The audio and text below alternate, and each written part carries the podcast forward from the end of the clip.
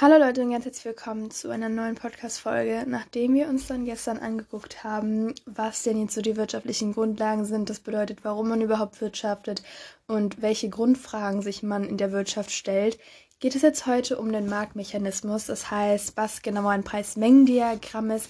Dann gucken wir uns an, was für verschiedene Güterarten es gibt. Und dann gucken wir uns noch mehr im Detail an die Nachfrage und auch das Angebot. Das heißt praktisch so die Preiselastizität der beiden. Und dann kommen wir noch zu den Märkten. Und dann in den nächsten Folgen wird es dann um die Wirtschaftsordnungen gehen.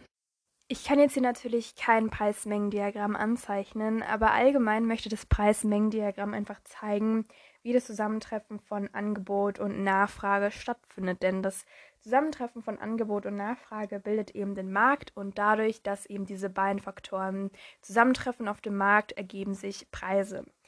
Und wenn wir uns jetzt aber mal das Preis-Mengen-Diagramm sinnbildlich vorstellen würden, dann hätten wir einfach ein Koordinatensystem mit einer y-Achse und mit einer x-Achse. Und auf der y-Achse würden wir den Preis sehen, das heißt die Ursache sozusagen, und auf der x-Achse würde die Menge sein, also die Wirkung. Und das Angebot könnt ihr euch einfach vorstellen, dass es die Gerade, die nach oben geht, also praktisch vom Ursprung von 0 geht die immer weiter steigend. Denn das ist logisch, denn je mehr, der, also je höher der Preis ist, desto mehr Angebot gibt es, weil die Unternehmen machen dann natürlich mehr Gewinn. Und je höher der Preis ist, desto geringer ist aber auch die Nachfrage, weil du als Konsument natürlich nicht überdurchschnittlich viel ausgeben möchtest für deine Produkte. Und das Angebot und die Nachfrage treffen sich aber in der Mitte irgendwo und das nennt man den Gleichgewichtspreis. Das bedeutet, es gibt genug Angebot und genug Nachfrage, was eben dann im Umkehrschluss bedeutet, dass es weder zu viel Angebot gibt noch zu ähm, viel Nachfrage. Das heißt, es gibt einen sehr ausgeglichenen Markt. Und wenn man jetzt nämlich diesen Gleichgewichtspreis sich anguckt, gibt es ja sozusagen eine Fläche nach oben. Und diese Fläche nach oben wäre dann ein Überangebot. Das bedeutet, es gibt mehr Angebot, als es dann ähm, tatsächlich nachgefragt wird. Das heißt, das Angebot ist höher als die Nachfrage. Und genau andersrum, wenn man praktisch vom Gleichgewichtspreis runtergeht, dann gibt es eine Übernachfrage, was eben bedeutet, dass die Nachfrage dominiert und das Angebot nicht mithalten kann.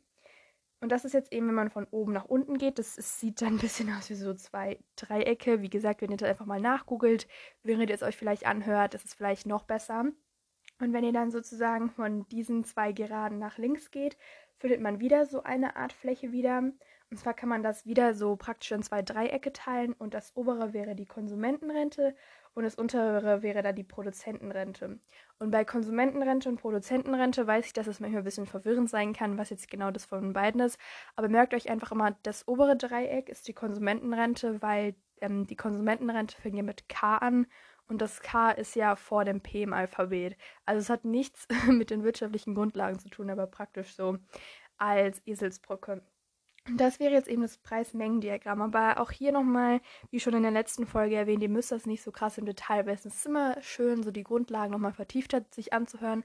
Aber höchstwahrscheinlich wird euch niemand im Abitur abfragen, wie man ein Preis-Mengen-Diagramm zeichnet. Aber falls doch, dann wisst ihr jetzt, wie das funktioniert. Und auf einem Markt muss es mindestens einen Nachfrager geben und mindestens einen Anbieter. Und diese zwei ähm, handeln eben ein Handelsgut aus oder eine Dienstleistung. Also ein Gut ist irgendwas Materialistisches und eine Dienstleistung ist zum Beispiel, wenn ihr zum Friseur geht oder irgendwas anderes. Das heißt, wenn ihr sozusagen menschlichen Kontakt habt und da irgendwas aushandelt. Und der Markt soll eben immer eine Win-Win-Situation darstellen. Und in diesem Bezug habt ihr wahrscheinlich alle schon was von der unsichtbaren Hand des Marktes nach Adam Smith gehört. Und zwar soll eben diese Theorie praktisch die Selbstregulation des Marktes darstellen. Denn Adam Smith war ein Wirtschaftsökonom und er hat nämlich das Ganze so erklärt, dass es auf dem Markt eine Win-Win-Situation gibt, weil praktisch, wenn ihr euch ähm, ein Beispiel vor Augen führt, nehmen wir an einen Bauer und die Kunden. Der Bauer produziert irgendwas und verkauft es dann. Und die Kunden können das kaufen. Der Bauer produziert das jetzt aber nicht an erster Stelle, um seine Kunden zufriedenzustellen, sondern seinen eigenen Nutzen zu maximieren. Also das bedeutet, dass er selber einen Gewinn hat, um beispielsweise seine Familie zu ernähren, um sich selber zu ernähren, um sich sein Haus leisten. Dennoch, wenn er eben seine Produkte verkauft, trägt halt zum Allgemeinwohl da, weil eben die Konsumenten dann die Güter kaufen können. Und auch die Konsumenten, die denken sich auch nicht so, ich kaufe jetzt die Produkte, um irgendwie den Bauer so oder so zu unterstützen, sondern sie kaufen sie ja für sich, um eben mit Nahrung oder mit irgendwas anderem versorgt zu sein. Und das ist halt eben sozusagen die unsichtbare Hand des Marktes, diese Selbstregulation eben.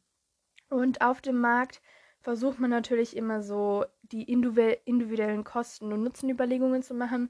Das haben wir uns in der letzten Folge angeguckt und zwar das Kosten-Nutzen-Prinzip überwiegt der Nutzen den Kosten gegenüber. Was aber natürlich hier auch wichtig ist, das Preis-Mengen-Diagramm ist eine Theorie. In der Realität gibt es kein Ceteris Paribus, also sowohl das Angebot als auch die Nachfrage kann sehr beeinflussbar sein von äußeren Faktoren. Die kann man aber natürlich nicht in jedem ähm, so theoretischen Modell einfach, einfach aufnehmen. Und die Konsumentenrente lässt sich somit definieren. Die Konsumentenrente ist definiert als die Differenz der Zahlungsbereitschaft eines Kunden und dem tatsächlich bezahlten Preis. Und die Zahlungsbereitschaft wird durch die Nachfragekurve abgegeben. Und die Produzentenrente ist dann einfach genau das Gegenteil und zwar andersrum. Die Produzentenrente ist die Differenz aus dem Gleichgewichtspreis, den der Produzent aufgrund des, der Marktverhältnisse tatsächlich erhält, also der Marktpreis und dem Preis, den er mindestens benötigt. Und wenn es mehr Nachfrage gibt, gibt es eben auch einen höheren Preis, weil ja dann die Unternehmen mehr Gewinn machen können, ohne da jetzt irgendwie einzubußen, indem sie mit den Preisen eben hochgehen. Auf der anderen Seite, aber wenn es eben, wie gesagt, weniger Nachfrage gibt, dann ist der Preis auch geringer, weil die Unternehmen sonst einfach nur Verluste machen. Und das ist jetzt eben alles abhängig von der individuellen Nachfrage. Das heißt, der Preis für das Gut ist davon abhängig, wie beispielsweise ähm, das Einkommen und die Vermögen der Haushalte sind. Generell einfach auch, ähm, was der Preis eben für ein bestimmtes Gut ist. Kann man sich das als privaten, privates Haushalt eben leisten? Dann, wie ist überhaupt die Bedürfnisstruktur und die Nutzeneinschätzung des Haushalts? Und manchmal fokussiert man sich auch darauf, nochmal Preise anderer Güter eben zu vergleichen, um zu gucken, ob man das spart. Das heißt, ob man sich schlussendlich eben für ein Gut entscheidet, ist eben von diesen Faktoren abhängig. Das bedeutet, was ist überhaupt der Preis des Gutes? Dann zweitens, was ähm, ist das Einkommen und Vermögen des Haushalts? Dann drittens, was ist überhaupt die Bedürfnisstruktur und die Nutzeneinschätzung? Das bedeutet, braucht man überhaupt das gewisse Gut? Und kann man wegen anderen Gütern auch zu einer günstigeren Variante greifen? Und jetzt kommen wir nämlich zu den Gütern. Es gibt nämlich vier verschiedene Güterarten. Und zwar gibt es einmal die superioren Güter. Und das sind einfach Güter, bei denen die Nachfrage steigt, wenn das Einkommen steigt. Das sind beispielsweise einfach ganz starke Luxusgüter wie zum Beispiel ein Auto, weil wenn du eben ähm, mehr Einkommen oder auch einfach Vermögen hast, dann kannst du dir ja mehr leisten. Auf der anderen Seite gibt es aber inferieure Güter und das sind Güter, bei denen die Nachfrage sinkt, wenn das Einkommen steigt. Das könnten zum Beispiel eher billigere Produkte sein, weil wenn man dann mehr Einkommen hat, kann man sich dann auch zum Beispiel für mehr so Bioprodukte entscheiden oder Produkte, die ein bisschen teurer sind. Dann gibt es die Substitutionsgüter. Das ist jetzt nämlich so, wenn wir uns den Preis anderer Güter anschauen, denn die Substitutionsgüter sind einfach Güter, die sich ganz oder teilweise ersetzen können, ohne dass die Bedürfnisse da irgendwie eingeschränkt werden. Also ein Beispiel wäre hier Öl oder Gas oder auch Butter oder eben ähm, Margarine und ich habe dieses Wort schon super ewig lang nicht mehr benutzt, deswegen muss ich gerade überlegen, wie das heißt, ob ich es richtig aussprechen kann. Naja, und dann gibt es eben noch die Komplementärgüter. Das sind einfach Güter, deren Konsum eines anderen Gutes zur Folge hat. Also beispielsweise Füller oder Tinte, aber ein Beispiel wäre ja auch zum Beispiel Autos, weil wenn ihr euch ein Auto kauft, dann braucht ihr natürlich auch äh, Benzin und dann müsst ihr auch für Benzin bezahlen.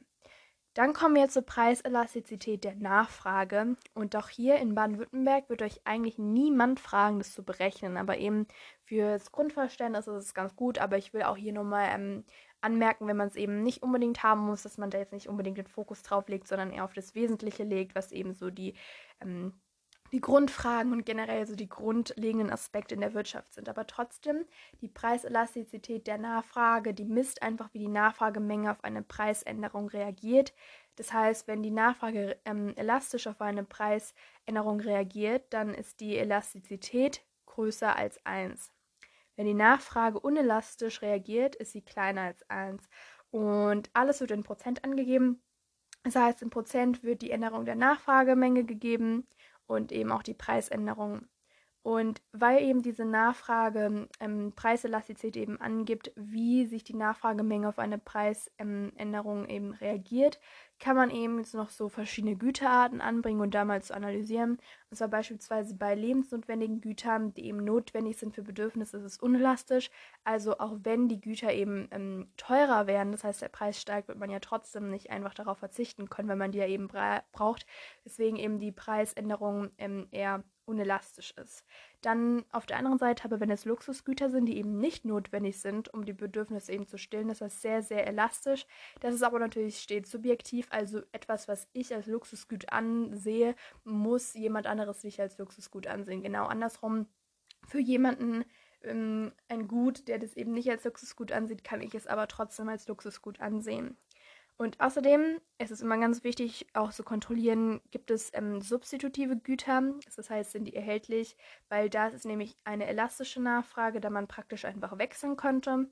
Und außerdem spielt auch die Marktabgrenzung eine wichtige Rolle. Das heißt, die Preiselastizität der Nachfrage hängt außerdem davon ab, wie stark der Markt abgegrenzt ist. Das heißt, bei Nahrungsmitteln ist es eben unelastisch. Bei Vanilleeis ist es aber eher elastisch, weil eben kein schnelles Substitutionsgut ähm, da einfach vorhanden ist.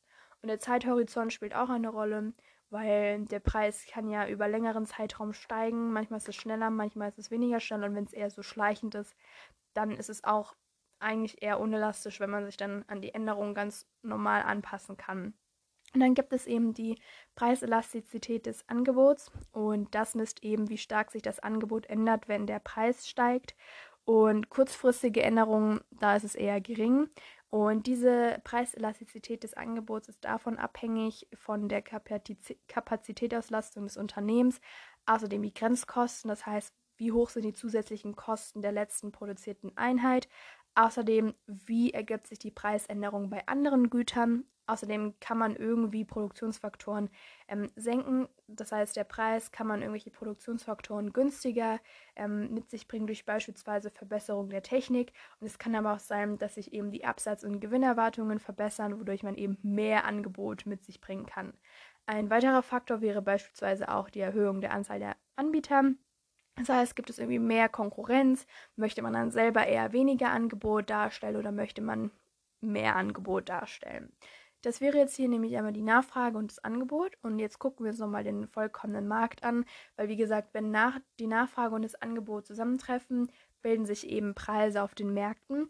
Und ein vollkommener Markt lässt sich daran kennzeichnen, dass es eben keine persönlichen Präferenzen zwischen den Marktteilnehmern gibt. Das heißt, egal eigentlich zu welchem Anbieter ich gehe, ähm, ich fokussiere mich auf das Gut und nicht irgendwie subjektiv auf die Anbieter. Außerdem gibt es keine zeitlichen Differenzierungen. Das bedeutet, ich kann immer, wann auch immer ich möchte, eben ein bestimmtes Gut mir holen. Genauso steht es um die räumlichen Differenzierungen. Das heißt, es macht keinen Unterschied, ob ich links oder ähm, nach rechts abbiege. Wenn es eben denselben Laden links und rechts geben würde, könnte ich das Gut trotzdem bekommen. Außerdem ist der Markt vollständig transparent. Das bedeutet, ich verfüge über alle notwendigen Informationen. Es ist nicht so, dass wenn ich das Produkt dann irgendwie zu Hause aufmache, dass da irgendwie Risse oder irgendwelche Mängel oder sowas sind. Und was auch wichtig ist, dass eben das gehandelte Gut homogen ist. Das bedeutet, es gibt keinen Unterschied in Qualität oder auch Verpackungen. Und der vollkommene Markt soll aber eben dann zu Effizienz führen. Er ist aber nicht unbedingt immer gerecht. Und jetzt gibt es noch verschiedene Marktformen, und zwar einmal das Polypol, das Oligopol und das Monopol. Und für einen vollkommenen Markt ist natürlich die Marktform Polypol sehr, sehr gut, weil da gibt es viele Anbieter. Das heißt, ähm, die Nachfrager können sich entscheiden, ähm, zu welchem Anbieter sie kommen möchten. Es gibt nämlich ganz viel Wettbewerb und der Käufer kann somit entscheiden, wo er eben einkaufen möchte. Es gibt ganz viel Konkurrenz und die preispolitischen Maßnahmen sind spürbar. Denn wenn der Anbieter A seinen Preis erhöht, wird der Kunde zu Anbieter B gehen und so weiter und so fort. Auf der anderen Seite des Oligopol, das ist, wenn es weniger Anbieter gibt und dabei ist die Nachfrage der für die beiden konkurrierenden Anbieter spürbar. Das heißt, sie reagieren ständig auf Preisänderungen und versuchen sich un zu unterbieten, dass eben der Käufer eben entweder zu A oder B geht, wo halt eben der Preis günstiger ist und das Unterbieten ist aber sehr, sehr schlecht für die Anbieter eben, weil sie dann eher Gelu Verluste als dann Gewinne machen. Es führt dann nämlich auch so zu einer Preisstarrheit. Ähm, Außerdem gibt es verschiedene Kampfstrategien, wie zum Beispiel die Kartellbildung oder die Preisabsprachen, wodurch eben der Wettbewerb ruiniert wird. Und das Schlimmste wäre dann ein Monopol. Das bedeutet, es gibt nur einen Bieter, da gibt es überhaupt gar keinen Wettbewerb oder Konkurrenz. Das heißt, es gibt auch gar keine Auswahl sozusagen. Man muss immer nur bei diesem einen Anbieter kaufen und falls eben der Preis zu teuer ist, muss man darauf verzichten. Und das wäre jetzt eben der Markt. Und jetzt haben wir ja das Angebot, die Nachfrage und den Markt abgearbeitet. Und jetzt wäre es noch schlussendlich wichtig, dass wir uns die Preise angucken. Es bedeutet, was sind eigentlich die Funktionen von den Preisen auf den Märkten? Es gibt sozusagen vier Funktionen von den Preisen. Einmal die Informationsfunktion, die Koordinationsfunktion, die Selektionsfunktion und die Allokationsfunktion. Bei der Informationsfunktion geht es darum, dass es eben der Preis ein Knappheitsindikator darstellt. Das heißt, ein hoher Preis zeigt, dass es gut eben knapp ist. Das bedeutet aber nicht, dass der Wert definiert wird, nur wie der Knappheitsgrad ist. Bei der Koordinationsfunktion geht es eben ähm, darum, dass es eben einen Ausgleich von Angebot und Nachfrage gibt. Bei der Selektionsfunktion soll es Zuteilungen und Auslese geben. Das bedeutet, dass nicht einfach jeder einfach so willkürlich sich ein Luxusgut leisten kann. Und bei der Allokationsfunktion geht es darum, Anreize und Lenkungen zu machen. Das bedeutet, dass man beispielsweise durch gutes Marketing oder eine raffinierte Wettbewerbsstrategie eben dadurch den Kunden anregt, eben die Produkte zu kaufen und die Preise sollen dann eben Anreize setzen. Das ist, wenn es eben einen günstigen Preis gibt, dass der Anbieter sich eben so denkt, aha, das kaufe ich. Oder zum Beispiel in Verbindung mit Marketing, dass man sich so denkt, mh, der Preis, der zeigt mir, ähm, es ist knapp, aber durch das Marketing denke ich mir so, ich möchte es trotzdem haben. Und außerdem gibt es sozusagen eben den Gleichgewichtspreis, den ich schon vorhin ähm, benannt habe, als wir uns eben das Preis-Mengen-Diagramm angeguckt haben. Und zwar unter dem Gleichgewichtspreis versteht man einfach diesen Marktpreis, bei welchem sowohl das Angebot als auch die Nachfrage auf einem Markt nach einem bestimmten Gut übereinstimmen. Und die Bestimmung des jeweiligen Gleichgewichtspreises basiert auf der Annahme, dass Unternehmen ihre Güter zu einem maximalen Preis verkaufen wollen. Und natürlich ist es hier auch immer so, ganz, ganz viele ähm, exogene Faktoren beeinflussen das natürlich hier. Und die Gesamtwohlfahrt wäre einfach die Konsumentenrente plus die Produzentenrente. Und die Preise können aber schwanken, wenn man sich beispielsweise erst anpassen muss an die Veränderungen und dann kann man erst reagieren. Und das war's dann mit der heutigen Folge. Und zwar haben wir uns heute einfach angeguckt, wie genau so die Märkte funktionieren sollen, ähm, weil wir haben uns in der letzten Folge, wie gesagt, angeguckt, warum man überhaupt wirtschaftet und jetzt eben die Folgen daraus, also es gibt eben Märkte. Ein Markt ist einfach da, wo Angebot und Nachfrage aufeinandertreffen, um eben um bestimmte Güter auszuhandeln und bei diesem Handeln entstehen eben Preise. Und dann sehen wir uns bei der nächsten Podcast-Folge. Und zwar gucken wir uns dann die ganz verschiedenen Wirtschaftsordnungen an. Es bedeutet die freie Marktwirtschaft, die soziale Marktwirtschaft und die Planwirtschaft und Zentralverwaltungswirtschaft. Also Planwirtschaft und Zentralverwaltungswirtschaft ist eine Wirtschaftsform. Dazu gibt es tatsächlich schon eine Folge. Wir gucken uns das aber jetzt noch mehr so im Detail an. Ähm, das bedeutet, wenn ihr bis dahin die Folge nochmal euch anhören möchtet, dass ihr dann morgen sehr gut durchstartet, könnt ihr das machen. Die ist relativ weit unten und dann sehen wir uns dann morgen bei einer neuen Folge für das Wirtschaftsabitur. Bis dahin wünsche ich euch noch einen schönen Tag, eine entspannte und erfolgreiche Woche. Tschüss.